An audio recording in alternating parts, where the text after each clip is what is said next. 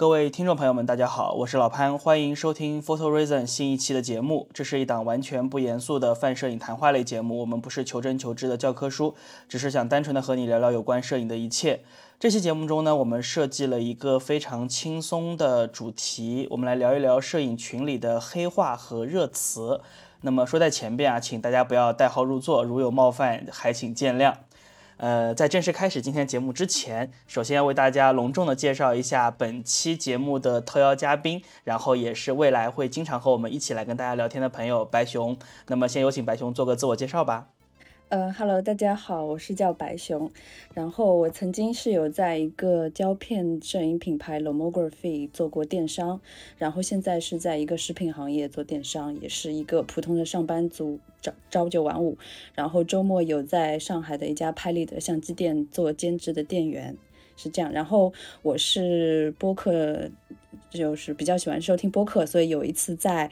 呃，搜索有没有摄影相关的播客的时候，我就搜到了这个 Photo Reason，然后听了一期之后就赶紧加了听友群，然后又在听的时候就觉得自己会有很多想法，然后就私聊了那个潘，问他说能不能自己也加入这个，大家可以一起聊一聊，因为我感觉我我也会有很多想法，然后潘就是简单了跟我聊了之后他就通过了，然所以这是我第一次加入大家一起聊。对，我们也非常高兴有新的声音加入，然后在我们四个男生中间，终于有了一个女孩子的声音。我觉得其实这是一个很好的 balance，然后也希望白熊在我们的节目中聊天的过程中能够获得快乐吧。好的，好的，好。那么今天的话呢，除了白熊，还有老张和老三，也和大家打个招呼吧。Hello，大家好，我是老三。Hello，大家好，我是老张。好的，那我们就正式开始今天的内容。我们刚说到这期节目，我们会来聊一聊摄影群里的黑话，或者说是一些热词，就是我们平时在这种社群跟大家交流的时候，常常会听到一些，我不知道如果如果有是刚刚开始玩摄影的朋友，可能会很好奇的词啊，什么饱和度战士呀、老法师呀，然后什么器材党啊这些这些词。那么我们今天呢，就把这些词摘出来。然后一起来聊聊这些词，就大家觉得这个词是 positive 的，是是这个正面的，还是负面的，还是中性的？然后以及我们怎么去看这些词？对，我想问大家，呃，因为我在做这个功课的时候，我也有搜到，就是说，呃，很多人会问，就是说，如果你作为摄影师或者你是个摄影玩家，呃，你最反感别人在你拍照的时候或者看你照片的时候说说些说了什么？然后我是觉得比较反感别人说，哎呦，那你拍拍照花了不少钱吧？因为我自己是尽可能就说用比较便宜的廉价的器材去去拍照，不喜不我不太会投入很多的钱，所以人家会看到我相机说，哎呦，你这个怎么也得个五六万吧？那其实完全没有，其实十多万是吧？对，其实二十多万，说五六万你也太侮辱我了，起我五六万。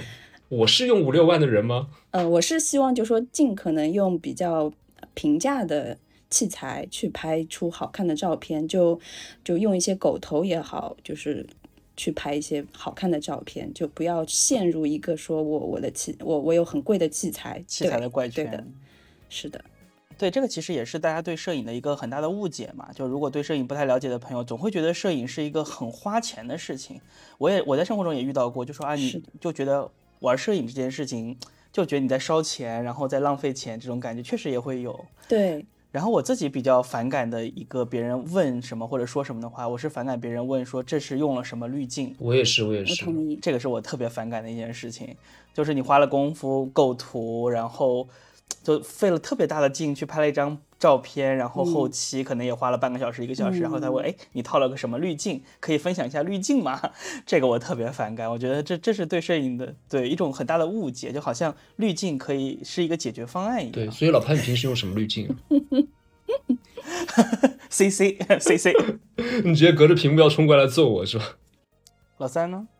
跟我一样讨厌滤，说为什么滤镜是吗？其实我倒没有特别讨厌，但其实。总结起来，被问的最多的问题可能就是用什么机器，但我觉得会有夺命三连问这种，就是因为之前可能我记得早些年在豆瓣上发图嘛，那先会问你用什么相机，然后你回答了，然后再会问你用什么镜头，然后再会问你用什么参数。就是我觉得其实对我来说，我觉得也谈不上讨厌或者喜欢，但是我觉得有一个东西特别没有意义，就是问参数。因为我觉得问镜头和问相机，哪怕问滤镜都情有可原，或者说是有一定的道理。问参数，其实你处在那个环境，或者说在那个你你不知道你到底是怎么样的环境，怎么样的光线，所以问你的参数、参数曝光、参数曝光补偿这些什么没有任何意义，对我来说。对，就是这些问题，其实也是我们今天会讲到的这种摄影黑化，其实是一样的道理。你在如果你不了解摄影的话，你会觉得这些词到底是什么意思，对吧？那么黑化就像是一种身份标签一样，或者是一种街头暗号一样。你你你会在群里面通过这些词去了解到，哎，他是不是刚接触摄影的，或者说他对摄影很熟悉了，或者呢是一种大家用来调侃的这种方式和互相之间的一个共同的话题开启的方式。那我们今天呢就从这个角度入手来跟大家聊聊很多的词啊。所以第一个词的话是老法师，我们先各自给出一个观点，就是你觉得这个词是积极的，呃，就是正面的、负面的，或者是中性的。呃，我觉得早期的时候提出老法师的这个人可能是带有一定恶意的，但是我觉得现在慢慢大家也对这个比较，嗯，比比比较了解了。我觉得老法师应该是一个比较中性的词，甚至在我自己看来，它是一个比较褒义的词，因为我特别喜欢老法师。嗯，这个也是跟个人的拍摄风格会有会有变化。以前比如说很喜欢拍人，就很也不能说鄙视吧，就很不理解那些拿了个长枪短炮去拍荷花的老大爷。但是我现在觉得，呃。拍摄的时候，你有自己的乐趣，你在当中获得自己乐趣，取悦自己，然后甚至也能取悦自己身边的人。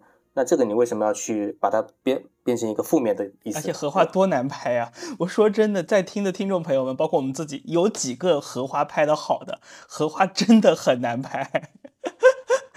你们是真的不知道植物是有多难拍，植物比人可难拍多了。昨天我跟老潘老老朱我们在 那个植物园里拍那个睡莲，是吧？根本就拍不好。不知道怎么拍构图，所以说我们可能要对老保老法师表示表示一定的尊重。哎，老张，我观点跟你恰恰相反。哎，我我觉得，因为老法师这个词啊，我依稀记得，可能他是从摄影无忌那种论坛上面出来的嘛？那可能到现在已经大概有二十年或超过二十年的历史，很长时间了，确实。呃，我倒是觉得他一开始可能是那种。我猜测坛友里面就网友里面大家尊称或者说某位人拍特别好，说他是法师什么，那后来可能到了现在，逐渐会有一点点贬义或一点点负面的意思，那也许是带着一些对。对，可能老年摄影师，比如像我们这样的老年摄影师的一些 嘲讽，对吧？觉得他们过时了。你把闷去掉，把把你把闷去掉。对，俺们这样的，觉得他们过时了，觉得他们落伍了，他们的审美不咋地。可能他们器材很好，装备很好，但是拍的可能就是那些呃。比较俗套的东西啊，那不管是花花草草、红红绿绿，还是某些可能上海呃安福路那边的一些什么什么街头美女啊，怎么样怎么样的，我觉得现在可能是带有一丝丝的贬义。白熊呢？嗯，我觉得它它只是一个人群的标签化的称呼，它就是指那些呃比较有钱、有时间、设备比较好的中老年。可能也是对，差不多中老年的这样的一个摄影群体，它没有好坏之分。那我觉得它有，呃，贬义的这种感觉，是我觉得这群人可能会有一些，呃，超过就边界感的事情发生。就比如说拿着镜头肆无忌惮的对着，呃，比如说可能女生或者这样拍，让人觉得不舒服。这可能是带入了一些，呃，嗯，贬义的。在里面，那如果说只是拍花拍鸟这种，其实无所谓，你只要玩的开心就行。所所以你们觉得老法师的话，他是以什么来界定的？是年龄，是主题，还是刚才白熊说的缺乏边界感的人？嗯，我觉得我我我我们应该首先对老法师这个话题有一个这个这个词啊，有一有一个框定。大家觉得他应该是怎么样算是老法师？如果说我们只是说年纪大的人，或者是拍的相对来说比较老派的人，就叫老法师。那那比如说对于杰夫沃尔或者是沃尔夫冈提尔斯曼来说，那是不是布列松也是老法师？对吧？对弗兰对弗兰克来说，这个布列松也是老法师。我我们可不可以把这种老法师，这种算老法师吗？大家觉得？所以你觉得是贬义的还是褒义的，老潘？我其实对“老法师”这个词，我觉得挺，我觉得挺褒义的。我我我我我反正我很喜欢老法师啊，就是当然我我说这些我的老朋友们，他们可能会听到说他们是老法师，他们会不高兴，所以对他们来，我不知道对他们来说会不会，但对我来说的话，我觉得这个词其实至少是没有贬义的。我我平时有一个特别的爱好，我很喜欢和杭州的一群扫街的年纪比较大的这些。老朋友们 一起聚会，我还带老张一起参加过。我真的特别喜欢他们，我觉得他们活得特别通透，然后他们也很有边界感，很有分寸感。所以，我我不知道，就这些人，他们也称之为老法师吗？哎，所以说说到边界感和分寸感，因为刚白熊说的说一些什么肆无忌惮对着女神拍摄这些事情，我觉得好像是最近两三年。才发生的，但是“老法师”这个词的话，据我所知，真的已经历史非常悠久。但我个人生活中，我是不用这个词，我也不会说这个词。嗯，但是据我可能我个人的一些呃有所看到或听到的一些对于这个词的使用上来说，那可能会。对他会对这个所谓的老法师人群，有一些人，蛮多人是带着一些偏见，可能是一些不太好的一些偏见或不太好的一些感受的。对，所以还是我们刚说那个话题嘛，就是到底老法师是什么？就什么样的人才能算老法师？现在这个这个词的定义已经变得比较模糊了，对吧？就白熊理解的老法师和我们理解的老法师，或者是其他人理解老法师，其实是有一些不同的。那可能每个人心中都有一个自己的老法师。的定义，对不对？对，这个很难说。对他，他这个定义是比较宽泛的。比如说老潘周围的老法师，跟比如说白熊他眼中看到的有有个别的没有边界感的老法师，他们都可以定义在这个里面。那那不同的东西，不同的人用不同的标签，有不同的人群，我觉得也都是正常的。对对。但老潘，你那群朋友，你会你会称呼他们为老法师，或者说你不会用这个词去？形容他们，去标签他们吗？嗯，就私下说说，他们应该不听播客吧？我其实会，我有的时候会会跟，比如说我跟我老婆说说，哎，我今天要去跟老法参加老法师聚会，然后去跟老法师们聚餐。但是我说这个词的时候呢，是绝对没有任何的贬义的，就是因为他们年纪都很大，有些可能六十多岁，甚至于七十多岁，然后就年纪比较大，然后又喜欢摄影。有些人呢是拍。这种花鸟鱼虫主题，有些人呢就是扫街，然后还有人是拍人像的，所以他们每个人拍的主题其实不一样。就我对我来说，老法师可能就是年纪大的摄影师，喜欢摄影的摄影师，对，或者年或者更准确点说，就是年纪大的摄影爱好者。上海有有一个桥被戏称为法师桥，不知道你们有没有听到过？是不是那个什么新白渡桥？外白渡桥吗？呃，就是它是那个外白渡桥后面那一座，后面那一座，因为它从那个桥上既可以拍到那个三件套，又可以拍到外白渡桥，所以那条那个桥是叫乍乍浦路桥。它原名是乍浦路桥，但是因为经常会在那边，就是大家就是长枪短炮，短炮，对，就长长长枪短炮其实也是个词，大家就在那边架着长枪短炮，那我们就会把那座桥称之为法师桥。就所以去的人还是属于年龄偏大的人为主，对吗？看上去是年龄偏大的为主，就包括现在玩飞机的、无人机的也是，就是年纪稍长的，你可以明显感觉得到，他们应该是偏五十岁以上的人。所以就说这个词本身，我觉得没有，嗯，呃，贬义性，只不过可能不同的人会带给这个词不同的褒义和贬义。就是老法师里面也有，就是比较人比较友善的、技术比较好的老法师，当然也有这种没有边界感，都会有。我觉得定义对对对对，只要一个人群里都会有好坏嘛。我突然想到一句歌词，就是一代人终将老去，但总有人真年轻。所以我们最终都会变成老法师。嗯，那我的问题是，你们自己会介意变成一个老法师吗？嗯，不会吧，我我不会，我我觉得我肯定会变成老法师的。我要向我的老朋友们看齐。我已经慢慢的变成老法师的路上了。那我会介意的，因为我觉得我永远不会是跟一群人，除了昨天。跟一群人一起出去拍照，就我永永远不会跟一群人。我看你昨天最高兴，好吧，好吧，又打脸了是不是？就我永远不会跟一群人在一起拍一样的东西。对，但是我觉得这个东西真的跟年龄没有关系。嗯，就是对我来说，我觉得可能，比如说你是愿意一起拍照的人，你年轻的时候也是这样的。你不愿意一起拍照，可能你年纪大了，比方说你不愿意拍荷花，拍什么？你年轻时候不愿意，年纪大了应该也不愿意。你们有没有听过一句话，就是一个电影导演他一生永远只在拍一部电影。就人的一个兴趣和他的一些审美上的一些情绪，可能在青春期的时候或者在成年的时候就已经固定好了，在成年之后是很难去改变。嗯，我我没有啊，我觉得我这两年的拍摄的东西也好，风格也好，我觉得真的变化很大，就一直在变。那你没有底线吗？善变吗？哎，你上次不是还说什么什么最爱，然后过了一会儿就哎又最爱另外一个了？就这几年我跟老潘认识的过程当中，互相毒害，其实真的风格变化蛮大的。老潘也能感觉到他变风格有变化，我自己也能感觉到，我原来根本就不喜欢拍植物的，现在特别喜欢拍植物，我可以沉浸在那边拍。所以我觉得对对我来说，我还挺乐于变成老法师的，因为你可能别人称呼你这个。这个标签的时候，你可能就是是不是你会反思你这跟最新的对吧潮流的一些东西，它会有一定的代沟，有一定的距离。那这个也能反过来促进你去思考，然后紧跟时代吧。有时候，比如说我如果我要坚持自己的，我不用紧跟时代，那我觉得在这个当中我也能获得自己的乐趣就可以了。嗯，我觉得不用紧跟时代了，就是你拍什么东西，不要认为别人或现在不流行这种东西。你就不去拍，或者现在流行这种东西，你就去拍什么？或别人鄙视这种东西，你就改变自己的一些拍摄兴趣和方向。我觉得坚持自己感兴趣的东西就好了，千万不要被外界所影响。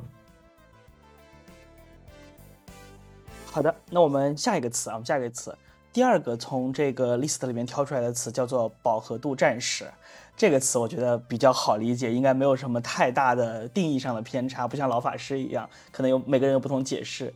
就是色彩饱和度非常高的图片，红色非常红，黑色呃黑色非常黑，sorry，红色非常红，绿色非常绿。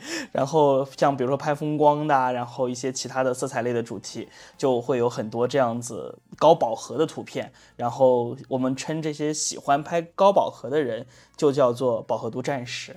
那么这个词的话呢，大家怎么看？我觉得，我觉得这个词是是是是负面的。就我个人是比较不喜欢，嗯，呃，饱和度战士这个称呼，我也不是特别认同这一类人的这个风格。我怎么觉得今天你们拿出来的词都是都是是不是都是有点负面的？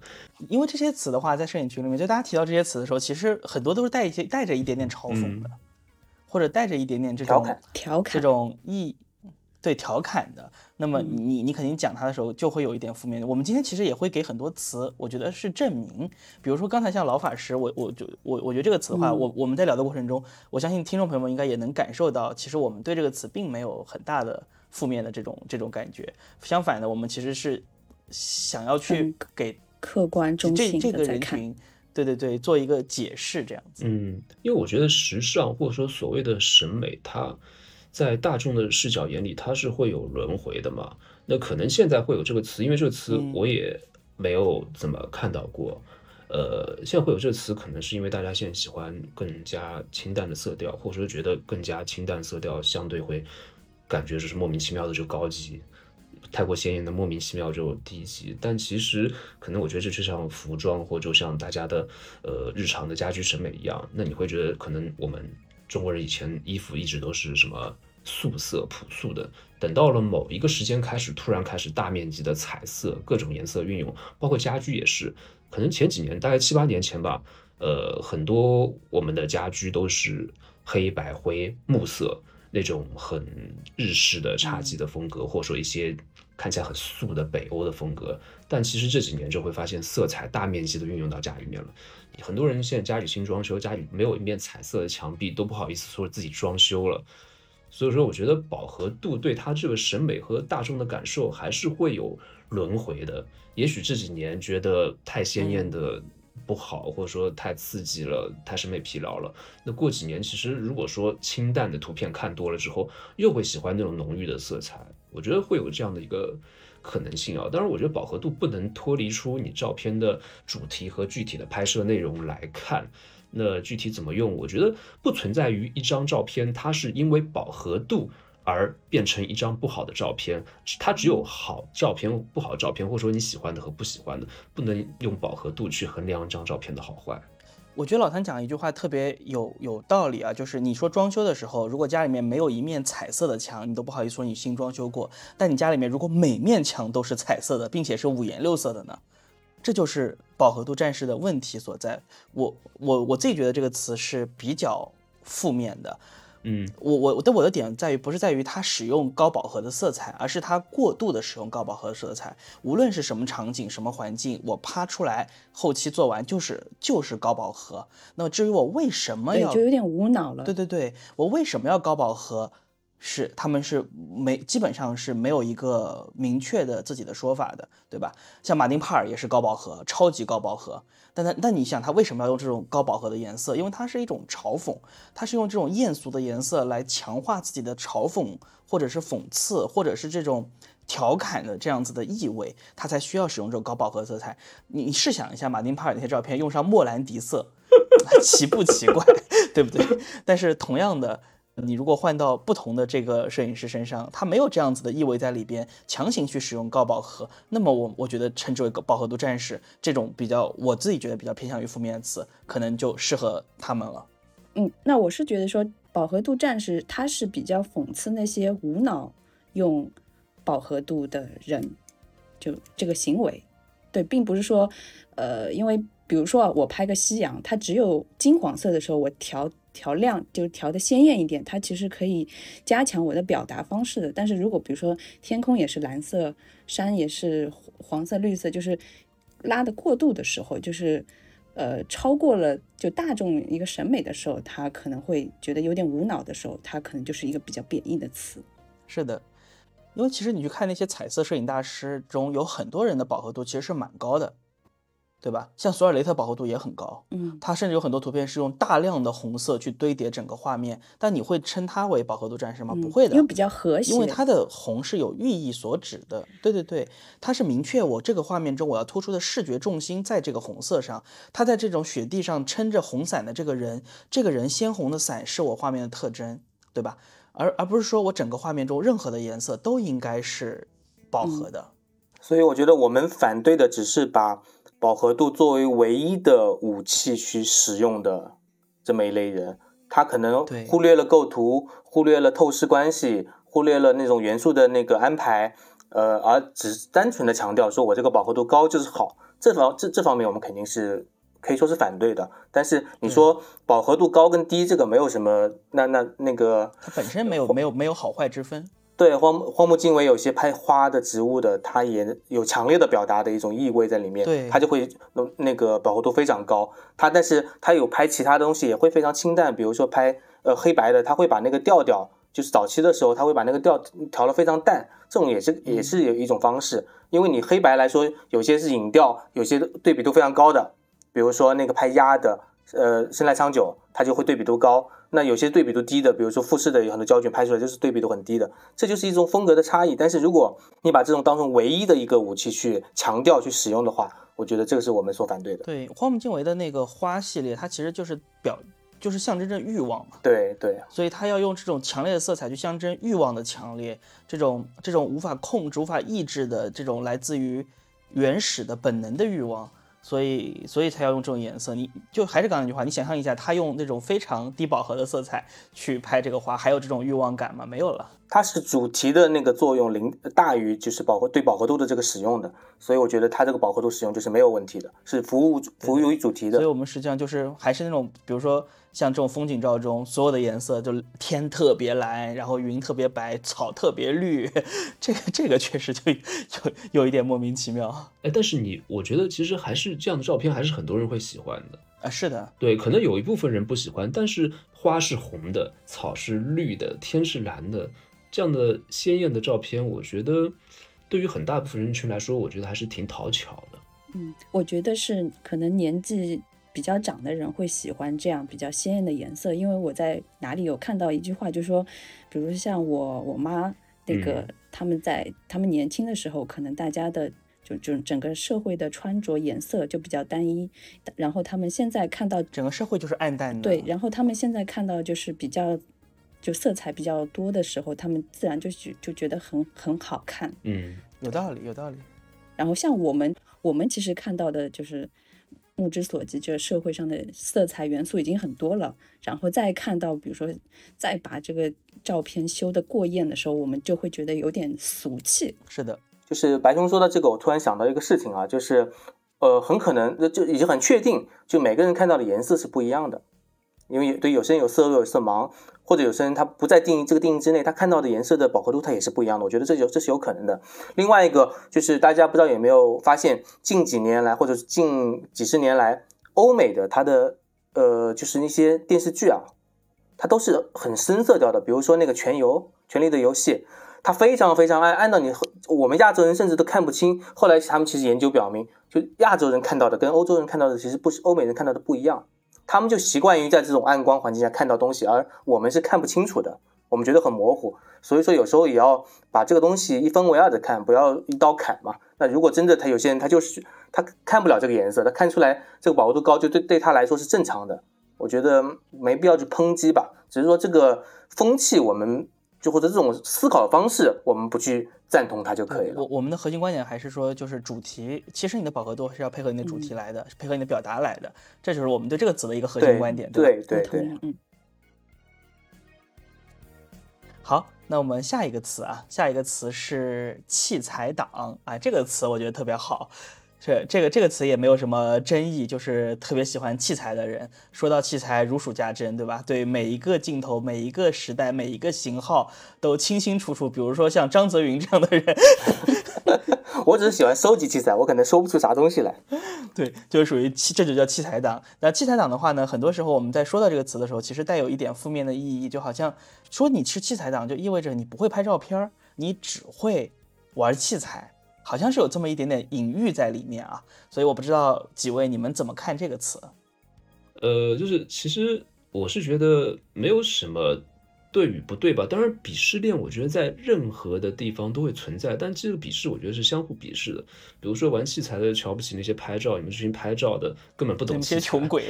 然后那群拍照的说你们这群器材的根本不懂拍照，对不对？我觉得其实可能就大家各玩各的，就像玩任何一个领域，它都会有。呃，比如说玩车可能会有那种就是性能党，然后还有些这种盆栽组，就是整天在那边研究外观啊怎么样，比方那性能的可能就在研究车辆的性能什么的，还有就跑山党，还有就是赛道党的相互瞧不起。那我觉得器材这个东西呢，我其实原来我也觉得，呃，器材。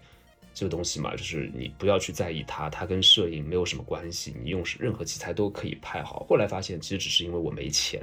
可能如果我有钱，我也会买这个买那个，我也会什么东西都想拥有一下，都想去试一下，可能也会给我带来很多新的感觉。那白熊，我不知道你怎么看？呃，我先就是这个词的，我我自己写的一个 notes 里面就写，就是好的相机比好的照片多。嗯。如果我讲的不对，大家可以反驳我，然后说可能是还是比较讽刺，就是出片比较平，所以会被说成器材党。但是我现在是觉得，就是说能在自己的财力范围内，就是用合适的器材，就其实玩的开心都可以。就比如说我有拿几几百块钱的呃胶片机和拿五位数的胶片机，其实拍的花还是那朵花，就。就你可能心态会不一样一些。对我自己的话，反正是不太反感这个词的，就是我既不反感器材党，我也不反感别人称我为器材党。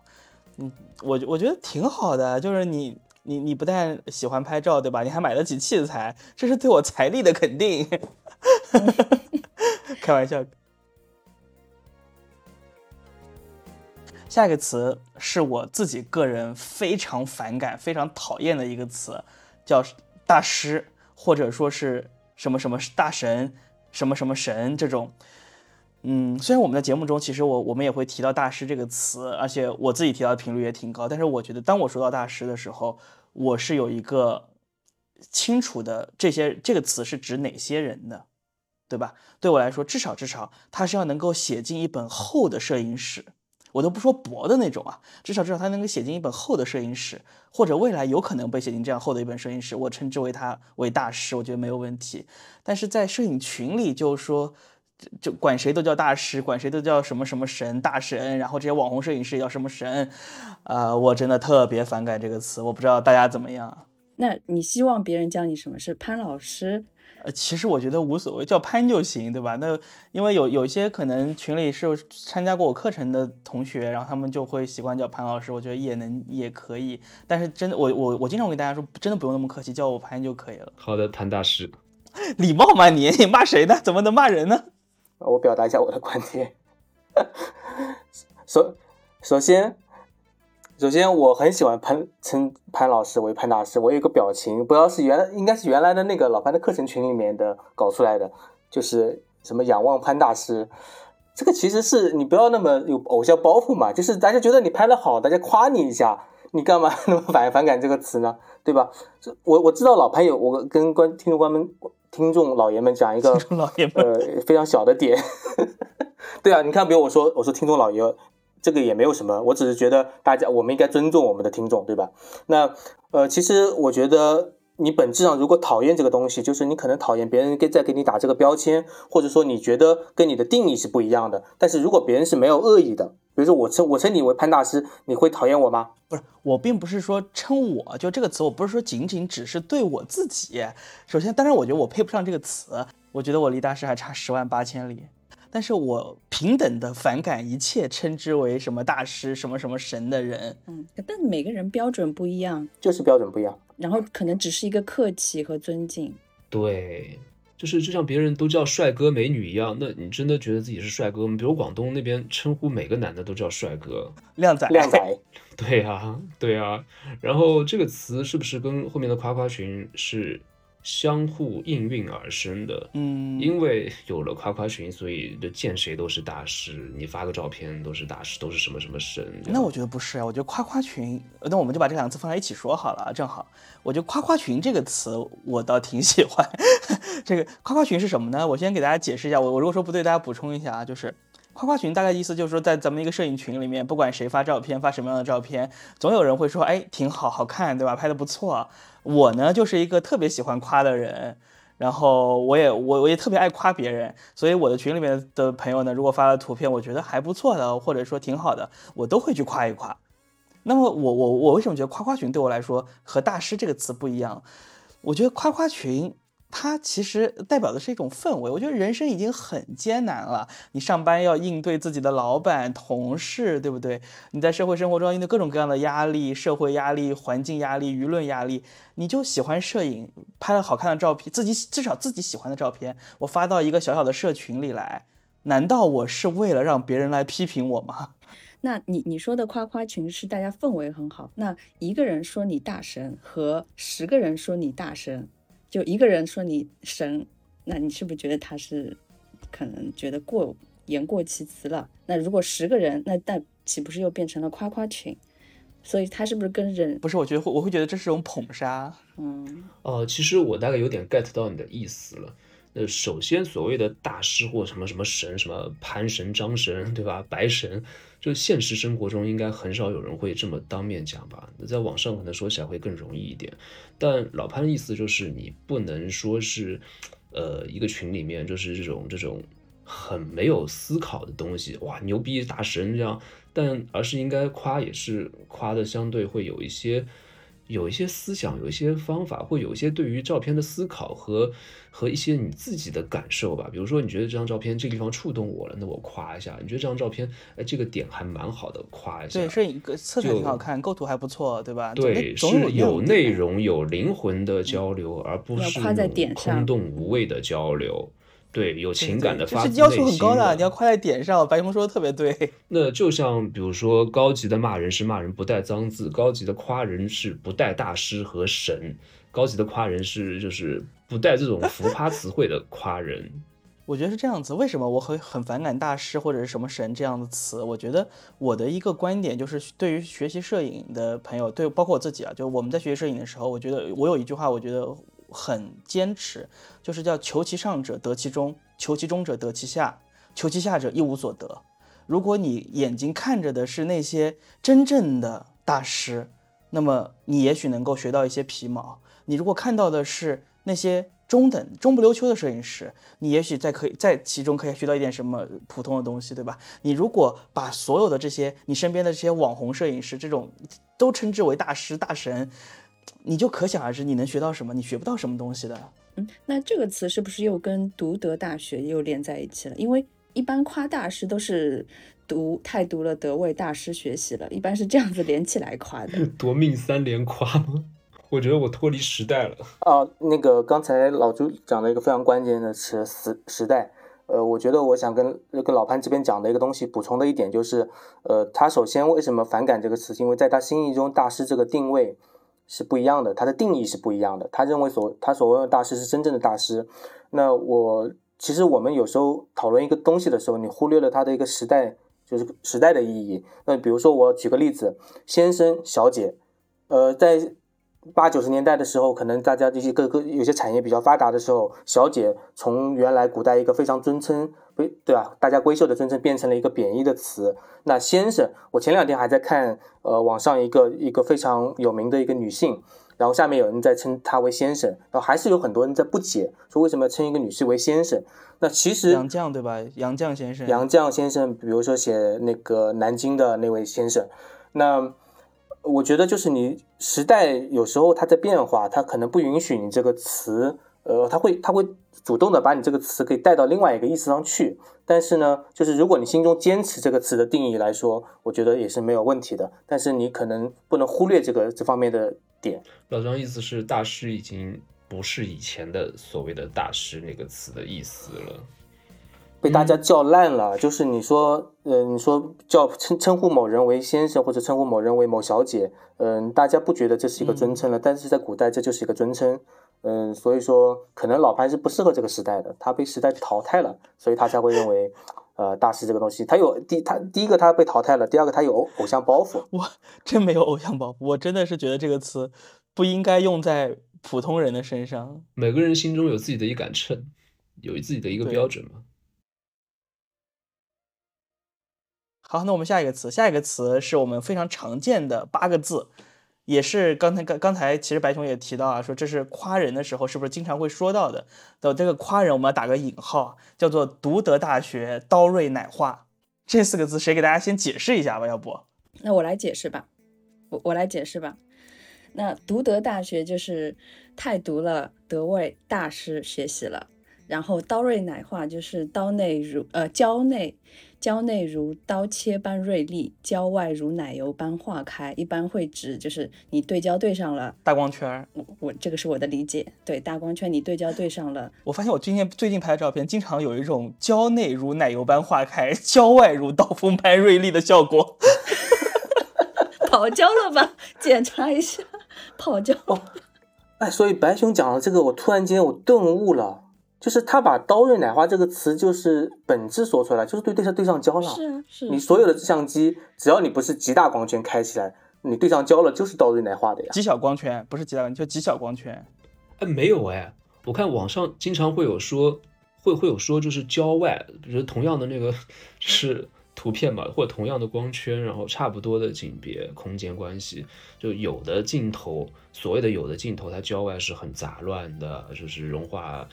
不是很好的，有的镜头它焦外是很很很很柔和的，然后那那那个那个虚化是很很润的，或者怎么样怎么样，因为还有就是不同的光圈叶片，它会造成不同的后面的光晕光斑的一个形状，巴拉巴拉等等等等等等，就是诸如此类。但但你们觉得，如果有人夸你们读德大学刀锐奶化，你们会高兴吗？我觉得不是在夸人，是在夸器材。这夸人对上焦了，我觉得太过分了。这什么时代夸人对上焦了？反正我以后再也不再也不会用刀锐奶化去夸一个人了。我总不能夸他对上焦了，对上这个 太离谱了。对上焦了，我觉得也没错，没对上焦也没错。我觉得，我觉得太毒了还可以。就我现在是毒太毒了，我觉得还可以。就是，呃，我觉得我在在我语言比较贫乏的时候，我也会说哇太毒。读了德位，但是德位的话，我其实不太分得清楚。我我代表，嗯，就是我大家问一下，就是德位，就日系的镜头，比如说像尼康、佳能这种日系的镜头，和真的德位就徕卡这种，就差别会很大吗？因为我我其实徕卡不太玩的少。嗯，其实我我简单说一下啊，就是呃，它所谓的德味啊，我们可以把它简单的理解为就是暗部有点发蓝，然后色彩比较沉得下去，这个就是其实所谓的德味，它只是就是德国系的一一些镜头的一个特点，它的光学特点而已。你比如说，还有一个大家会经常说到的，它有个哈苏色调，自然色彩，就是或者说你用叉哈苏叉五的那个胶片扫描仪扫出来的那个色调，它就是跟其他的扫描仪扫出来不一样。那你其实如果你懂一些色彩的知识，你就会发现它只是阴影的地方应该是什么偏呃高光肯定是偏黄一点，阴影的话偏蓝一点还是偏偏什么一点？偏蓝。它只是一个偏蓝，它只是一个色彩的一个偏向，就导致它出现了某呈现了某一种风格。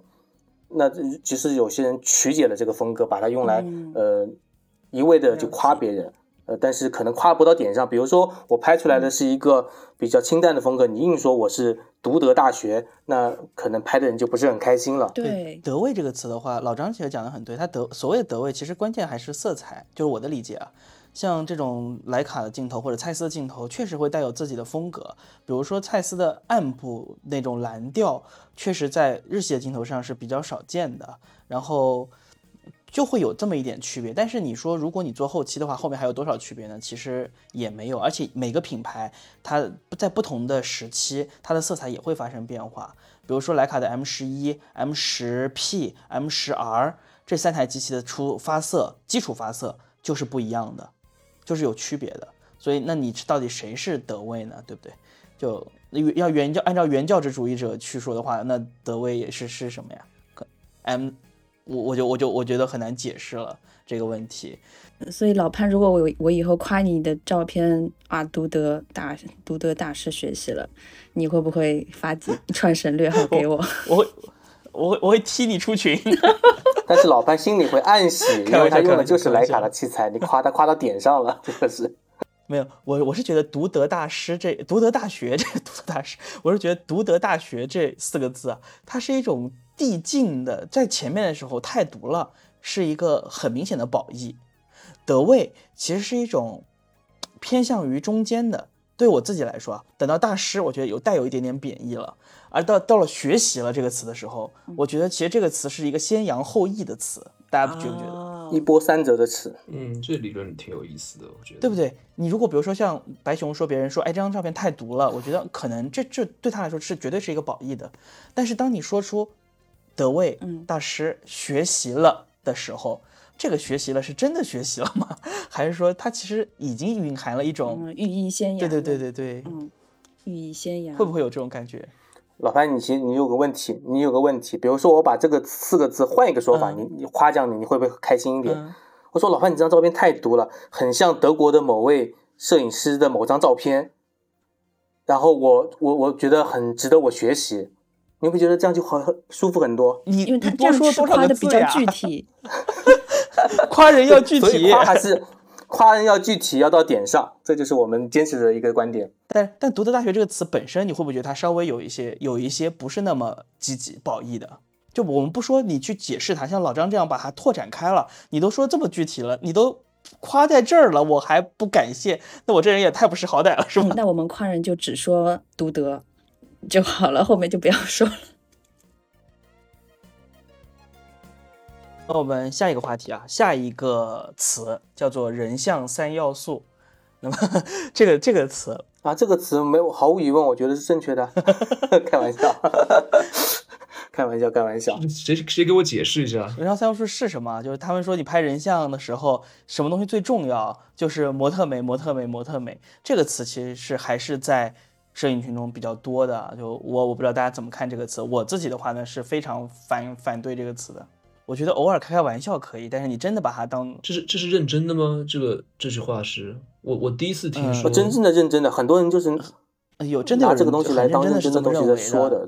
但我是觉得偶尔开开玩笑，你说可能看到一张照片。有那当然，职业模特有职业模特的优势，他知道怎么样表现自己美的一面，知道怎么样去呈现这种情绪氛围和状态。那么模特美本身对于人像来说是重要的，但是如果我们认真的把它当做人像的全部，就是三要素，三要素对不对？三要素，模特美，模特美，模特美，就只有模特的这个情况下，我觉得这个就就比较比比较不那么礼貌了。这个这个话说的，这句话是一句玩笑吧？我觉得，因为我第一次听到，我觉得应该是个调侃和玩笑吧。嗯，就如果只把它当做调侃和玩笑来看，我觉得没有问题。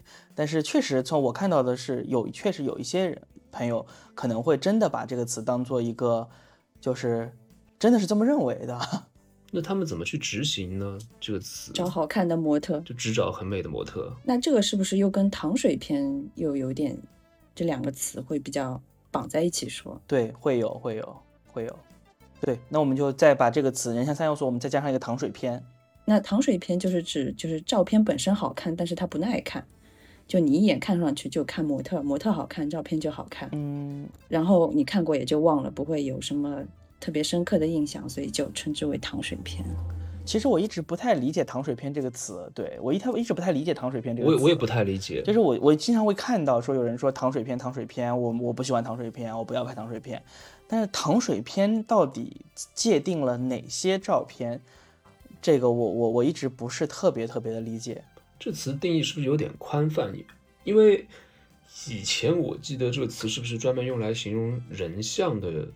图片的，但后来好像它的使用的一个场景又会相应的扩散，有一定的演变，我不太清楚哦。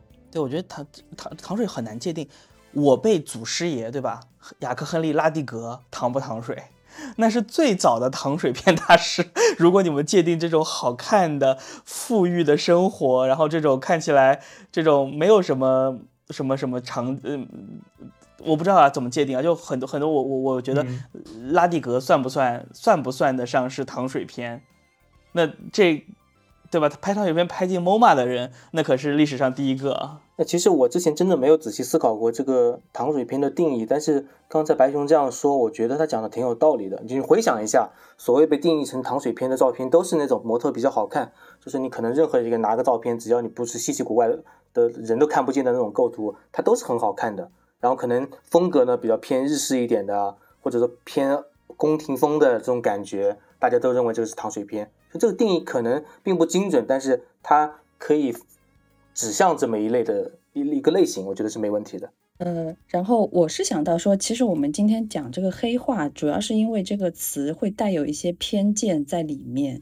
所以我们称之为黑化。你真的要说到你刚才说的那些东西，那那其实这个定义就没有办法定义了。那比如说像我我搜糖水片，我比如说我在百度的图片里我搜糖水片，那出来的基本上百分之九十都是就是一个比较好看的模特，而且是女生为居多，然后可能会有几个儿童，就男性基本很少。然后嗯，整个背景都是比较。淡的一些色彩，比一般是植物为主。那我说这个是一个大概，所以可能这个就是，嗯，呃，糖水片在网上比较偏见的一种看法。有有有有道理，这这个总结的话，就你如果按照白熊这么一说的话，我大概就能够理解、想象出糖水片大概的样子。一个好看的模特穿着一个还挺好看的衣服在镜头前小清，背景对背景几乎是被虚化的，你可能能看到一些植物啊或者建筑，但是并没有明确的交代场景、环境这些元素。然后你整个画面看起来可能就是模特作为完全的主体。那么确实跟刚才我们说的人像三要素又联系到一起去了，对不对？对的。那就是内容比较单一，就仅靠人像把这张照片的好看，就你评价一张照片的好看，你可能会有很多的点，但这张好照片只是因为就是一个比较清新的人像支撑起来的时候，那我我这是我的理解的糖水片，因为其实我也有把就是这些。呃，热词，呃，黑化，黑化就是有发给我的朋友，就是他完全不懂摄影的。我问他，就说，呃，这些你看得懂哪个？他其实一个都看不懂。然后他挑了一个糖水片来问我，然后那他的理解就说可能是一个比较甜感的照片。他问我是不是？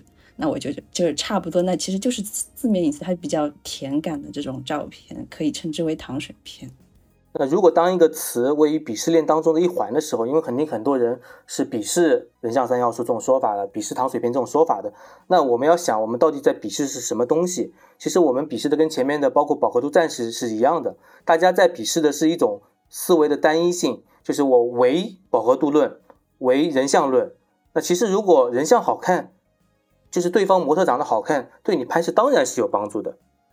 那人好看的人，他也会有自己的个性，也会展现出不同的一种思想。那我不我不是不觉得，就是就是说你说好看的人没有思想，当然不好看的人他就是一定有思想，这种也是很奇怪的一种，就是我一定要拍稀奇古怪、非常丑陋的东西来展现我的思想，其实大可不必。那如果模特好，那绝对是你对你有帮助的。但是模特不好，你要拍出他的特点，你就要了解他的一些东西。我觉得这个就是你要综合去看这个东西，而不是把模特长得好坏当成唯一的标准，而不是把糖水片这个风格当做你唯一的标准去判定这个东西好坏。我觉得这个是我们所鄙视的。我们并不是鄙视人长得好看。我觉得“人像三要素”这个词本身是是不不正确的地方在于，它把所有的归结于只有模特好看。人像才能拍得好看，这这么一个一个话题，它其实是把肖像或者是人像非常简单的变成了我拍好看的人。那么人像其实是有很多很多很多不同的领域的，对不对？呃，拉弗尔吉布森他拍的人像是他的风格，这种强黑白对比的，甚至带有一点点情色元素的。那么，对吧？就像我们之前提到过的，这个奥古斯特桑德。那么桑德拍的人像代表的是什么呢？代表的是时代，这个又不一样。那我如果只考虑模特，那你其实是对人像这个词，或者对 portrait 的这个肖像摄影的这这种一个曲解嘛，对吧？所以这个词我觉得是，嗯，对我来说我是毋庸置疑的是一个 negative。但是糖水片这个词，我总觉得就像刚才白熊说的一样，不懂摄影的朋友可能会觉得是不是带有甜感的照片，它某种程度上反而是带有一定的。这个正面的东西，我对糖水片一直并不反感。我我就就像我刚刚说的一样，我其实第一个我不太能够确定糖水片的定义是什么。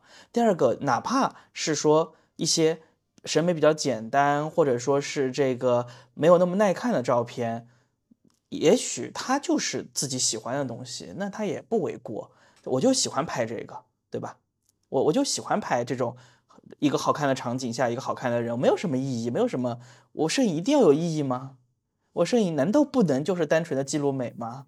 对吧？这个这个，我觉得就又又这两个词之间对我来说的定义是不一样的，意义是不一样的。那我觉得人像三要素可能也在，就是说，就是摄影师本身他有点不动脑子。我拍的不好是就是对方的问题，不是我的问题，有一种这种感觉。那我觉得，其实人像三要素，你在讲这个词的时候，是不是也在把默认的去把人的好长得好看不好看，或者说呃当成只是把人当成了一个物体，对这个物体好看我拍的就好，物体不好看我拍的就不好看。那其实我觉得多少带一点不尊重的感觉在里边。当然，你如果是调侃没有问题。说到这个糖水片啊，我再问大家一个小问题：你们觉得冰田英明拍的是糖水片吗？对我，我们不说拉蒂格啊，我们就那个那个，我觉得他有点遥远，毕竟他器材也不一样，他的这个历史地位也不一样。我们就说冰田，他拍的两个系列，第一个他的那个两个小孩儿，对吧？他两个两个宝宝很好看，很可爱，但是它符合一切我们说的糖水片的标准，高级糖水片，大光圈的虚化背景，没有什么场景感，或或或者说至少没有交代很多场景中隐含的细节或者是一些隐喻。那么小朋友可爱的、漂亮的光线，对吧？这是第一个系列。第二个系列，他拍过一个主题叫做“弱草”，拍的是什么呢？是京都的鸭川边的十二家店，这些店呢都是由，就是都是一些百年老店，一代一代传下来，传到现在这代人。有人坚持传统，有人想要去突破创新。他给这些店员、店主加上他一个模特拍了一些照片，也非常糖水。如果按照这个标准来说，呃，我是觉得他的照片其实比较有生活气息，但是糖水片不一定有生活，就是我我我自己的看。嗯，我觉得他是冰天一明，他主要是做了一个风格的定义。嗯，不管对色彩，或者说他这种非常极简的构图，然后小孩子突出，呃，展现生活气息的这种呃方式的一种定义，呃，然后这些定义它其实是服务它整个主题的。所以我觉得，如果呢，哪怕把它定位糖水片，它是一种非常高级的糖水片，也是值得大家学习的一种糖水片。对，所以我们还是回头说，糖水片这个词其实并没有真正意义上的贬义，对吧？我个人不是很反感，不，对我也不是很反感。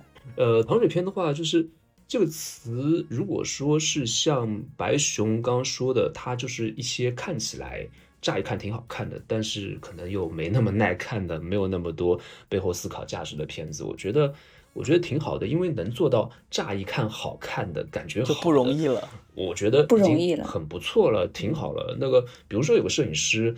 呃，像名字我不会读啊，斯洛伐克女摄影师，但叫什么斯瓦尔博瓦，我觉得你们应该都看过她照片，她是拍泳池系列的，都是那个方画幅的，然后画面都是构成感很强的横平竖直，里面充满几何构成和色彩鲜艳的这种明快的感觉，就非常。就是我说到糖水片，我可能我一下子想到他的照片，我就觉得很舒服啊，很清新啊。比如说像刚刚说的冰田英明，甚至索尔雷特，可能在我个人的定义里面，我都觉得就是糖水片啊，就乍一看很好看，但是背后没有什么思考，或者说其他想深刻传达的一些让人揣摩的一些价值，我觉得呃挺好的。塞尔波瓦很观念啊，我觉得他和冰田和和索尔雷特还不一样。塞尔波瓦是那年拿了哈苏大师的那个女摄影师，斯洛伐克人。对吧？他拍的非常观念，对他会有很多构成，包括一些人物服装跟一些动作的一些几何的关系。但我可能在我看来，我个人看来，他只是玩弄一些视觉上的一些小把戏，或视觉上的一些美感而已，并没有一些深刻能够让人在这些照片背后揣摩的一些意味和其他一些价值吧。就我个人的观点。当然了，我刚才又在百度搜了一下糖水片。这几个词，所以说我其实其实非常能理解刚刚老张说的那个点，就是说，如果说这个词在很多人定义里面是负面的，是是有点点鄙夷的话，那可能老张刚刚说的审美的单一性，我觉得是一个非常重要的原因。那为什么呢？就是因为这些照片可能都是会有那种。呃，对女性审美非常单一那种，要肤白，然后 要要要光线明亮，呃，皮肤可能还要再磨个皮。那这里面的这些人呢，表现出来那些表情、那些状态，甚至画面传达给人的感觉都是差不多的，而没有每个人的个性。那作为摄影师来说，或者说优秀的摄影师来说，你是需要去用照片去挖掘模特真实的自己，你展现的是他真实自己的美，或者说他想传达的那一面。那每个摄影师可能都有自己想表达的东西，或每个模特都有一些自己的魅力，对不对？那你不能把人拍的千篇一律，拍的都像是模板化。我不知道他们本身白不白，本身美不美，可能拍出来都变成什么白富美了。所以说，我觉得这个就是很多人不喜欢这个词的原因吧。下一个词，我们来聊一下“底大一级压死人”这句话，这个大家应该听过吧？其实跟画幅联系在一起，然后它又是一个鄙视链。有点像鄙视链的一个词，就是大更大的画幅就一定好，底大一级就能压死人。就大家怎么看这句话？我觉得从物理学物理学上来说，这个本身是没有问题的。底大一底大一级，它的极端的画质肯定是好于下一级的，但是它并不构成是是否这个照片拍的好坏的因素。就如果有些人把这个东西来攻击别人，那我觉得就是用错了，或者说你是。呃，曲解了这个意思，但是物理物理这方面，我觉得这个这个东西我在专门研究过，的确是没有问题的。底大一级就是压死，没毛病。但是你不是要压死别人，就是单纯画质。对，我是又说错了。底大一级不是要压死别人，底大一级是你要充分利用画幅的优势去拍出它的特点。我觉得这个是比较重要的。就像比如说手机方便抓拍，但是你说真的拿个大画幅也不可能去抓拍，所以不同的器材适合不同的拍摄形式。对对对对，你要利用不同的底的特点去，嗯，一符合你的创作的一个要求，我觉得这个是比较重要的。这个词出现的场景是不是只限于在讨论器材当中？我觉得它应该也不会就是串到其他的讨论照片、讨论审美的场景里面吧？不是，他会 下次老潘一发照片，他会经常用来攻击别人，就是别人的照片不好是因为你的底没我的底大，你用的时候你用的是残幅，我用的是中画幅，我拍的照片就是比你好。经常会出现在这个场景里面，我我看到的很多群里面都是这样的。嗯，这个群不太友好，很多群都不友好，偷偷摸摸讲，来我们夸夸，来 photo red 的夸夸群吧，来我们夸夸群，对吧？不要去这种群，就很多这样的一个争吵或这样的一个相互的争论，我觉得是没有结果的。那所以摄影里不是还有一个说什么相机后面那个头才比较重要吗？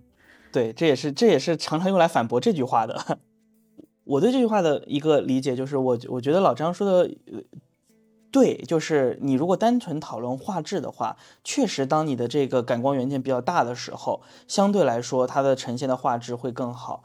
但是呢，这个能不能压死人，这个话我觉得就是值得去商讨的了。因为对我而言，就像我们在讨论器材那些节目中，我们讲过，对我自己而言，器材最大的区别是器材性，是当我使用大画幅相机的时候，我的拍摄方式、我的取景方式，以及它所具备的，比如说。真正意义上的横屏竖直，它所具备的全景深，它所具备的一些这种这些特性，当我使用中画幅的时候，它的观察取景方式、拍摄方式；当我使用幺三五的时候，它的取景方式、观察方式；当我使用宝丽来的时候，它的一些特独特的器材性，它们才是不同器材之间最大的区别。我突然想起来这个。是底大机压死人经常会用在什么场景当中？就是我们很多的手机厂家，他会宣称自己的手机拍出来的照片堪比相机，超过超越相机。这个时候，很多群里面的所谓的一些老法师他就憋不住了，他就说底大机压死人。我们你这个手片指甲盖大小的底，怎么能跟我们中画幅去比？所以这个时候就互相攻击的没有意义。但是手机厂家这个宣传，它有一定的误导性，它它都是为了自己的宣传，所以。一亿像素的手机底也超不过一千两百万的手机底。当你像素点太多的时候，你每个像素点之间的衰减就会成倍的增加，你的画质实际上是会下降的。所以任何的一个尺寸的底，它的像素一定是有极限的。他在误导别人，就是其实底跟像素不是一个概念，完全不是一个概念。对对对，你一亿像素的手机底是真的超不超不过两千万的中画幅的。在网上可能有负面作用，那像素之间相互有一个。电的干扰，然后导致高感也会急剧下降。对，其实没有必要去追求一味的追求大底，或者一味的去追求高像素。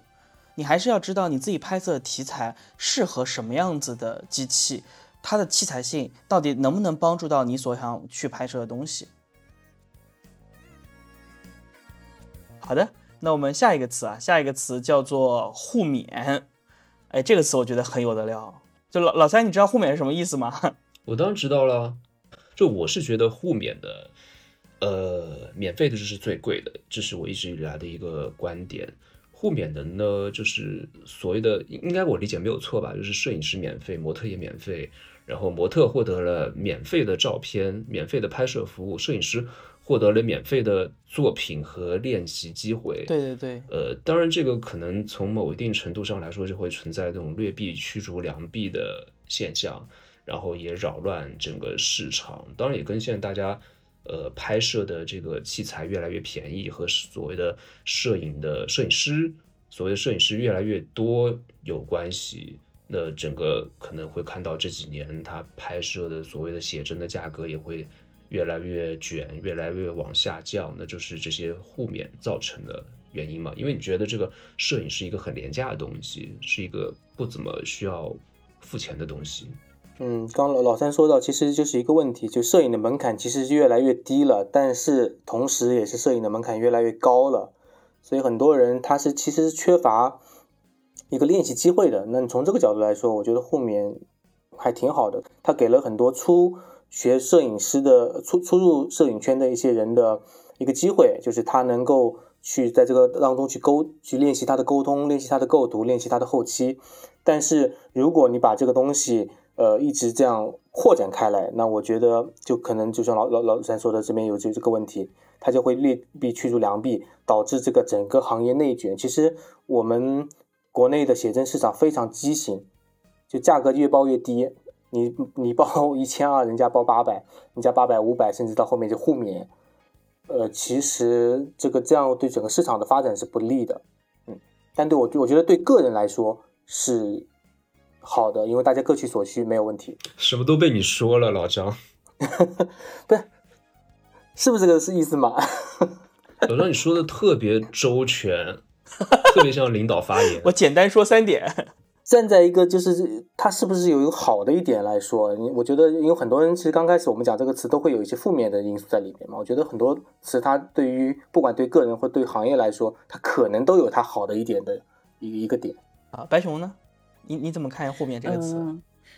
呃，两点吧，就是一个就是线下见面还是要注意自己的安全，因为毕竟对方一般来说互免的能说到互免的，基本上都是不认识的人，一般认识的人就直接微信上说了，哎，你这个星周末有没有空？我们我们去拍个照啊。然后一般像这种就初次见面的人，大家还是警惕一点。然后我有在网上看到，就是有个热搜，就说什么呃，把你的照片就发在网上，可能会有一个侵犯肖像权的这种安全隐患在这里。所以我觉得还是互免的话，还是注意自己的安全以及钱财的安全。呃，对我忘了补充一点，因为刚刚我说了，就是免费是最贵的嘛。呃，我记得还蛮常看到有这样类似的一些爆料，或者说大家的抱怨，就是互免的摄影师在抱怨模特怎么样，就是迟到啦，或模特怎么。怎么怎么随意不专业，或者说模特怎么怎么不好，然后模特呢在抱怨摄影师拍的怎么怎么差，或者说是怎么怎么样不好，就是导致他可能他宝贵的时间或他自己想留下青春的影像记忆这些东西，最后拍出来很垃圾不满意。那我觉得这个东西就会因为你是互免的嘛，免费的，所以说我觉得可能就会你当然很难满意了。我觉得满意可能真的是撞大运吧。然后我我也有看到，就是说像嗯某书上约互免的时候，也要求说对方就最好对方既是摄影师又是模特儿，大家就是相互两个身份，那这样大家就可以互拍，也有这种我有看到过。哎，两个摄影师互互拍，我觉得还挺好的，或者两个就是挺聊得来的人去互拍，挺好的。白熊，你有你有互免过吗？拍照就有给别人拍吗？我我一定只拍熟悉的人，因为对我来说拍陌生人前期沟通要花很多时间。但是我觉得从朋友下手，就对方也比较轻松，我自己也比较放得开，所以我没有互免过。嗯，对于我自己来说的话，我其实就挺反感“互免”这个词的。我自己从来不拍互免，就是我我我不接受任何。情况下的互免，无论他是多么好的模特，或者说是就是一个普通的陌生的路人，我都不接受互免。我觉得互免本身是对双方的不尊重。就如果我有商业拍摄，我要请模特，我就给模特钱；如果有人想要找我拍照，那就如果是商业的，那你就付我钱，对吧？我们都花了时间，都花了这个精力，为什么要用互免这种方式来进行？我唯一能够接受互免的是我老婆。真的，我就这个，我就觉得互免，互免真的会带来的麻烦要远远多过你带来的收益。你觉得你可能练习到了，你可能你可能这个呃有了更多的拍摄机会。对于模特来说，我可能收获了更多的照片，我可能收获了一些这些好看的图片。但是像老三说的，像白熊说的，都是在互免背后可能存在的问题。而这些问题一旦你遇到，就要远远比你互免所少花的这点钱，要更更重大、更麻烦、更难以解决。嗯，我同意你的观点。所以说，我的建议就是，其实要练习的话，或者你要成长，从身边的朋友、同学、同事，或者说哪怕你网上认识的朋友，就是你聊得来，大家相互接触之后，那有共同的兴趣爱好，或者你觉得对方长得挺好看，对方觉得你挺有才华的，接触之后。然后可以去拍，那所谓的那种挂一个哎求一个摄影师互免或求一个模特互免，这个你们双方也没有太多的了解接触，这样的话就直接陌生人之间的一种一种一种算是商业行为吗？那像白龙说的，可能也不安全。其次，我觉得也很难拍出好的作品，因为双方也都很拘束，或者说双方也都充满着不信任。所以说，我觉得这样的练习机会还不如从认识的人下手吧。然后就说，我觉得认识的人，他们多少都会，比如说我我我要去拍我朋友，然后他是用宝丽来拍，然后那就说他他买相纸，他因为他没有机器，所以他会买相纸给我，我就不用出相纸，这也是一方面。还有就是说，比如说我呃我有。我有朋友怀孕了，我去拍她一组，然后他多少会给我一顿，呃，给我给我一个红包，或者说请我吃顿饭。我觉得这样的这种形式也可以。对，这个其实就不算互免了，这个其实是朋友之间的一种拍摄了吧？嗯，但是我在某书上也看到，就是说，呃，什么宝丽来互免要可以可自带相纸，因为像就是说有以前不是拍那种私密照都用宝丽来，因为这样的话就不会留底了，你拍完可能就给对方了，这个也是。可能现在的这种宝丽来互免的一个特点，就自带相纸，因为相纸很贵嘛，宝丽来。我觉得我补充一点吧，我那个大家可能就是曲解了，或者说扩大了互免的这一个定义，就是你真正大家要非常清楚，你免掉的是费用，但不是免掉了你的呃，就是前期的沟通，你自己的思考，不是免去了你对就是安全性的一个评估，这些都是需要的。呃，但如果你把这些东西都全部免掉，当然会不可避免造成了问题，因为你付费去跟别人拍摄，那你也会产生安全问题啊，并不是说就不会产生安全问题，这些都是你需要去评估的。如果你把它纳入互互免的范围之内，肯定会产生不必要的一些麻烦。嗯，哎，你们有没有看到前段时间小红书上一个很热的帖子，就是有关于互免？没看过。他不断说互免，他说我教你怎么白嫖摄影师。有那互免不就白嫖吗？你有没有看到吗？非常火的一个帖子，就各个摄影群里面流告告他肖像权的，好像，他不光是他就是他是这样说，他说有些摄影师呢要收费，然后呢，就我觉得他拍挺好，但我觉得他不值这个钱，我为什么要花钱拍照？所以我教你几个办法。第一个呢就是什么，比如说你就呃说自己拍摄过程中生病了，被虫咬了，感冒了，然后把钱要回来，然后还有什么各种各样的这种方法。就我觉得互免到最后会不会也导致这样子的一个问题？就是大家觉得拍照是不应该花钱的。所以老潘，你说的这个是互免后遗症是吗？对，就是就是后面可能带来的一个长尾效应。就你报个什么价都觉得贵，你虽然拍的很牛逼，但就觉得贵，对不对？你不值这个钱，就就一百一百块就够了，对不对？就觉得快门不要钱，是的，就这个帖子，白熊有看到过，对不对？有印象的。就各个摄影群里都在都在传播，然后说他就他就写了一篇很长的，说教大家怎么去。我觉得这个就是互勉带来的带来的恶果。就有些人就觉得，我就你这么多摄影师都互勉，他都互他也互勉，他也互勉，他也互勉，为什么你要收钱？对，但我觉得这样想没有问题。但老潘你说这个涉及到诈骗了，就很有贵的东西你可以不买，我可以买便宜东西，我便宜也可不买，我可以去，比方说是去蹭，去免费去领。但是你选择了贵的，但你最后是要逃单，对不对？这是涉及到一个有点违法的一个行为了。嗯，对，诈骗，对，行理行行为上说是这样子，但是它背后的逻辑其实就是来源于为什么摄影会需要花钱。为什么我要拍照片会需要花钱？那么这个源头从哪来的呢？就来自于有那么多的人愿意互免。我觉得这个逻辑可以这么推论吧。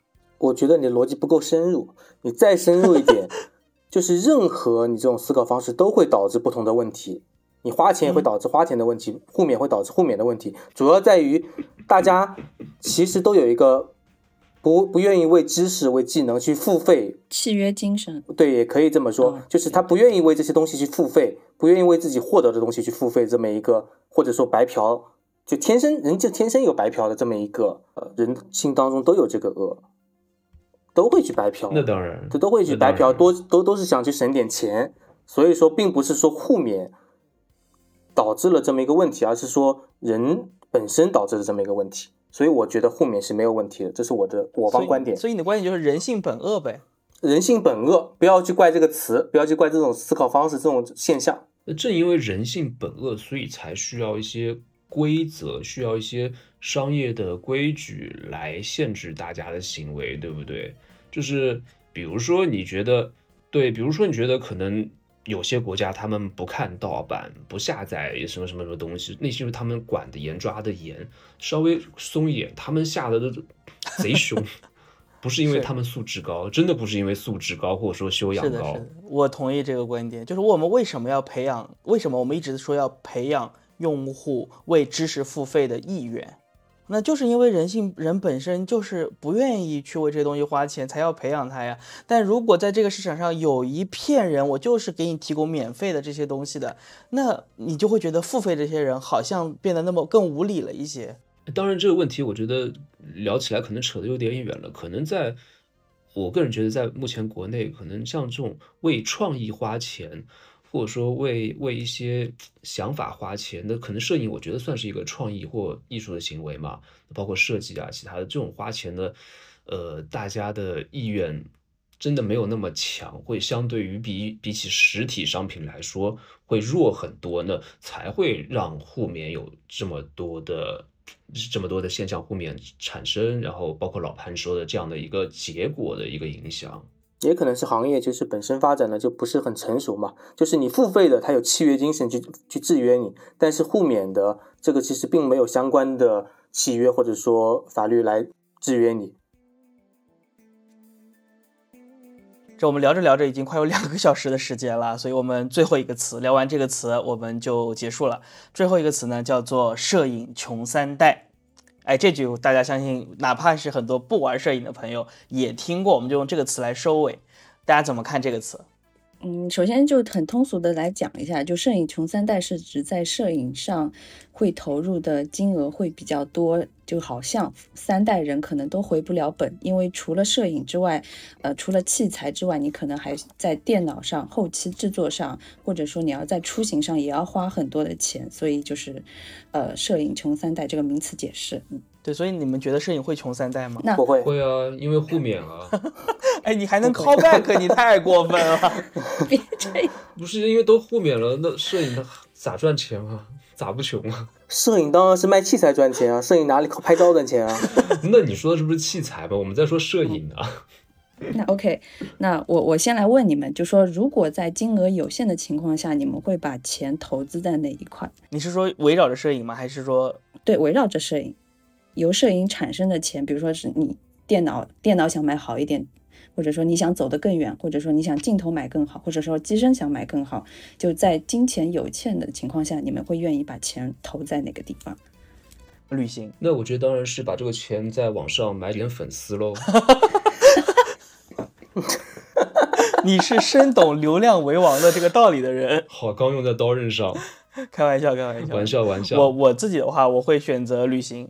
就是如果说跟摄影有关的这些内容中，我现在预算有限，但是我已经有了镜头和相机，对吧？不管它好不好，我就有了这么一个能拍照的东西的情况下，我会把更多的钱留在旅行上，因为旅行对我来说就是摄影的起一个源头，就是我为什么开始拍照的一个源头。这是到今天为止也是一样，旅行是我摄影的最大的动力之一。我也是，因为我觉得你要走出去，你的你的画面才会更丰富。我同意你的观点，对，但是索尔雷特不同意。他说人不必去到远的地方，也能拍到好的照片。就像你你的你镜就是镜头再长，你也拍不到新疆，对吧？所以你还是得人过去。这个问这个问题问了我有点懵，我我我我我不知道咋回答的。我我可能会买更多的器材，就是尝试不同的器材，然后在这当中获得自己的快乐吧。因为我自己本身是个器材党，那我觉得。如果比如说我靠摄影赚到了钱，或者说我靠卖上一批器材赚到了差价新的钱，我更更加愿意去尝试更好的器材，来看看我测试之下就相机的能力跟我的能力之间的一个差距，这是一个非常有趣的过程。不是你的逻辑反了，是你的能力跟相机能力之间的差距。老三呢？老三，你是真的买粉吗？呃。就是我觉得，就是可能很多人也会有这样的一个相同的感受，就是可能你会在摄影当中，你花钱去升级了一个东西，比如说像刚老潘说的，还是老张说，就是你买了一个更高像素的数码的机身嘛，比如说你买了徕卡 M 十一，你会发现老的徕卡镜头它那个素质你根本不够上，就是够不上你那个就是高像素的分辨率了。你得买它的新款镜头，或者说更好的镜头，然后你升级了高像素的机身之后呢，你电脑处理图片的速度又很慢了，你得再换台新电脑了，就会处在不断这样的循环当中。可能很多摄影师他会觉得攒不到钱，就会因就是因为你你一直把钱花在这些东西上面嘛。那就像我觉得可能现在这个时代很多东西，我们比如说买一个。很贵的智能手机，它让我们平时能够用很多 app，然后用这个 app 省钱，用那个 app 打车，用那个 app 抢抢红包或抢什么东西，你省下来钱，你又会去买一个呃新换代的更好的一个手机。我觉得它这些东西可能并没有给我们生活带来。特别大的便利或带来本质的提升，你完全是处在这个消费的一个循环当中了，处在这个生产链路当中了。所以我觉得器材可能对我来说够用就行了，我不会把钱过多投入在一些一些一些器材和设备上面。那我可能会选择，呃，像你们说的旅行，或者说去一些地方去做一些事情。但是会有一个悖论，就是对我们来说，可能对于大多数人来说，旅行是一个提升。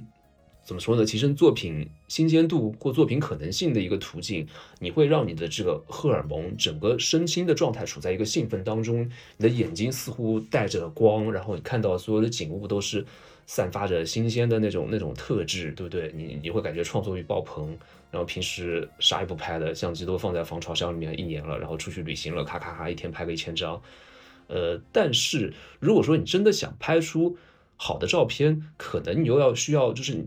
如果真的要成为大师啊，成为所谓大师，你可能要耐得住寂寞，就是有那种像刚才说索尔雷特一直在纽约，像什么呃布鲁斯杰尔登他也是嘛，他不是说他我在纽约有我知道这个地方能拍出什么什么样照片，我知道那个点位什么的，那边就通常能找到一些好的一些素材，怎么样怎么样的，就是他或者说一生都在拍同一件东西，同一件东西，拍同一些事情，拍相似的题材。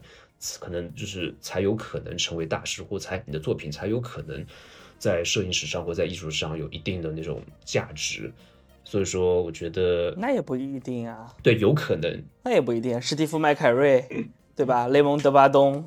对，但我觉得都是在旅行中拍照的人。但我觉得属于上一个世代的事情了，因为当时旅行是难能可贵的，旅行是一件奢侈的事情。现在旅行其实对大家来说已经稀松平常了。所以说，你要当然，摄影这件事情也越来越难了。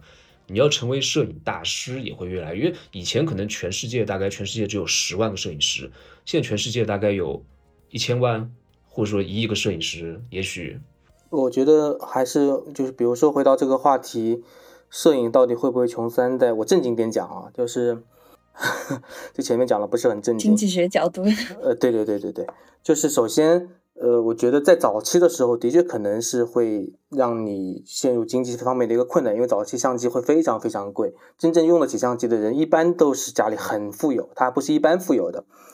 呃，你可以对比一下，比如说早期的日本八十八九十年代的，他一台相机可以抵我们中国人当时一个月多少工资？你一说换算出来，就会觉得非常非常惊人。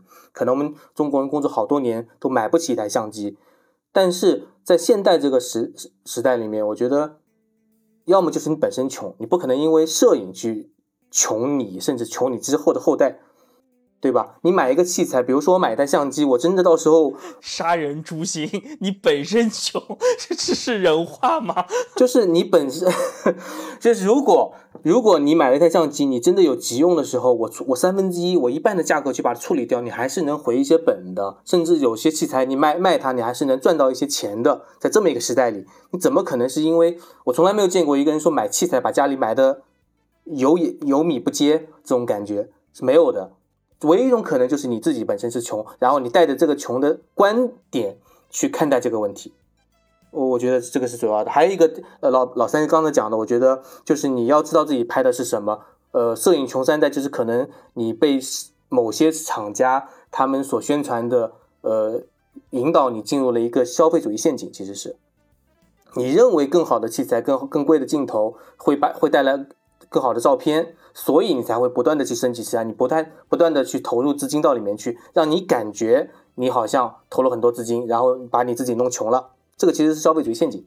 摄影穷三代，我我我觉得，呃，就是在录的大家有没有因为通过摄影赚过钱？就除了卖器材，真的是有通过拍照来来挣钱的都有吗？我我我我有。那潘我知道了，我潘氏的老那老三是否？嗯，我我当然有啊。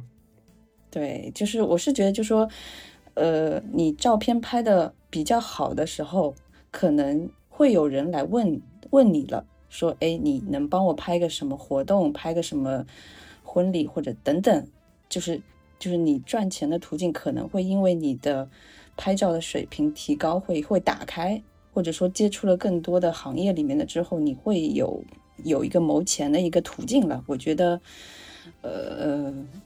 我觉得不会穷，就是如果你你你当然你你你把所有的工资 all in 到器材上，你当然会穷。但是你你愿意就是说去去赚一点零花钱，我觉得其实真的不会穷三代，反而会回本。所以老张刚刚说那个摄影穷三代，它是一个有时代局限性的一个误区，或者说一个怎么说呢？一个过于老旧的思维吧。对于我们现在人来说，可能不像以前了。当时我记得。尼康 M FM Two 嘛，大概相当于中国平均工资，可能普通人要工作三年才能三四年忘了才能买一个机身，那真的是可能真的要穷三代了，我觉得是是很正常的。那现在的话，我觉得就是摄影是一件对所有人来说都触手可及的事情。你可以用手机拍，甚至你可以租相机拍嘛，对吧？租相机也很便宜，甚至便宜的相机，像二手相机，几年前的老相机，一两千块钱、两三千块钱也可以买到不错的。我觉得拍照，大家现在手机上传播，你真的像素或什么看不出特别大的区别的，这个没什么问题。当然，穷三代有一个可能性就是，呃，玩器材穷三代。可能在目前还存在这样的可能性，就是你去发烧一些器材，你去怎么样沉迷一些东西会穷三代。但我觉得这个任何一个，然后买包可能也穷三代，或者说可能买其他什么什么东西，买买一些限量的手办啊，或者其他的什么球鞋这些都可能穷三代嘛，跟摄影没有关系了。我我我我对摄影穷三代这个词啊有一个非常独特的见解，就对于我来说，我摄影。哪怕穷，我也穷不了三代，因为我是最后一代。你说的真有道理，是不是？是不是这个道理？这个 不符合国家提倡。提倡对不对？我怎么能穷到三代呢？我都是最后一代了。喷出一片老血。一个个摄影能赚钱，摄影不会穷，只有我最诚实，我是最后一代，我保证你们穷不了三代。好，那么聊到这里的话呢，今天有关于摄影群的黑话或者是热词，我们也聊得差不多了。不知道在听的朋友们，你们还有哪些？感兴趣的，觉得哎有意思的热词，欢迎在评论区来跟我们互动或交流，或者说你对我们今天聊到这些词有什么看法，有什么想法，也欢迎在评论区打出来。当然，也最欢迎大家加入我们的 Photo Reason 的这个社群，我们的夸夸群，来让我们有机会夸夸大家。那么今天就到这里，跟大家说声再见吧，拜拜。嗯，再见，拜拜，拜拜，拜拜。